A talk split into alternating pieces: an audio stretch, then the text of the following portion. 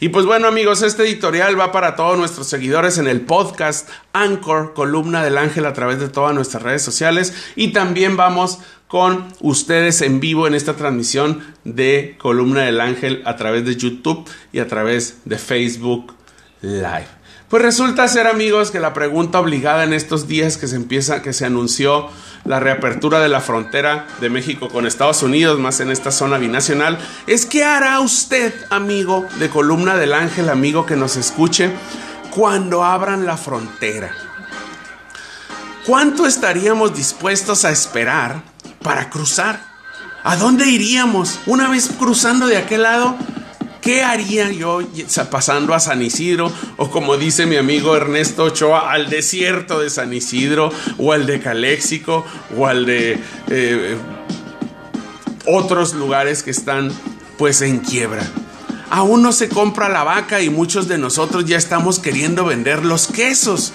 Este dicho popular quiere decir que no sabemos que existen ni las condiciones de eh, vida económica al cruzar la frontera. Obviamente la regeneración no va a ser inmediata. La apertura de la frontera ocasionará lo que, lo que pasa en un viernes negro después de Thanksgiving, cuando se abren las puertas de una tienda. Muchos interesados, algunos de ellos no saben ni qué van a ir a comprar y obviamente esto causará tumultos. Las redes seguramente se van a retacar de fotos en San Diego, en las outlets, en Walmart, con su paquete de Winnie's, fotos en la Gap o en la Old Navy o en las outlets y diciendo yo ya crucé, quién sabe cuántas horas hicimos y cuántos corajes y cuánto dinero dimos para que nos dieran el paso los gaviotones, pero ya cruzamos.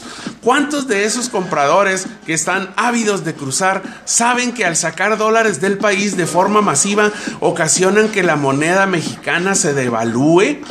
Veremos en las casas de cambio que el dólar en las próximas semanas, y escúchenme amigos de Columna del Ángel, estará cotizándose cerca de los 22 pesos por dólar. Y aún así, nosotros vamos a ir a gastar nuestros 20 dólares de, de hamburguesas y de una gorra y de unos tenis y luego 10 o 12 de gasolina.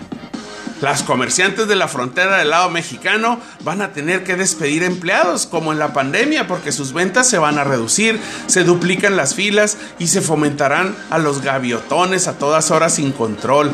Sabrán seguramente que el que cruza lleva dinero y tendremos ahora quejas de robos y cristalazos a, agentes haciendo línea sin dar ideas, ¿verdad? Esto no es dar, no estoy dando ideas. A más gente comprando se incrementan los casos de extorsión. ¿Saben en dónde? En las aduanas mexicanas.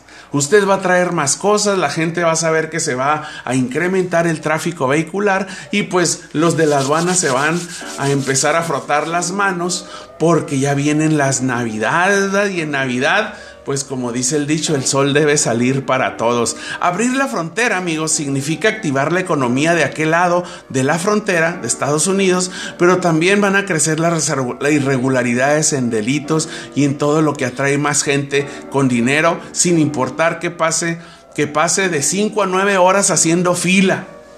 ¿Cuánto ha hecho usted fila? También le vamos a duplicar y le vamos a causar problemas a las personas que cruzan a trabajar y que, traen el sustento de sus familias y que a veces tienen que cruzar un día antes para dormir allá o unas horas antes del día previo para que no les agarren las filas. Amigos, hay que ser eh, mesurados, no hay que volcarnos a Estados Unidos solamente porque vengan las compras. También la gente de México merece que nosotros los apoyemos con comprar en México. Amigos, ahí está el comentario editorial del día de hoy. Espero eh, nos, nos sigan en Anchor, columna del ángel a través de todas nuestras redes sociales y para nuestros seguidores en Facebook Live, en columna del ángel en vivo, nos vamos a una pausa musical.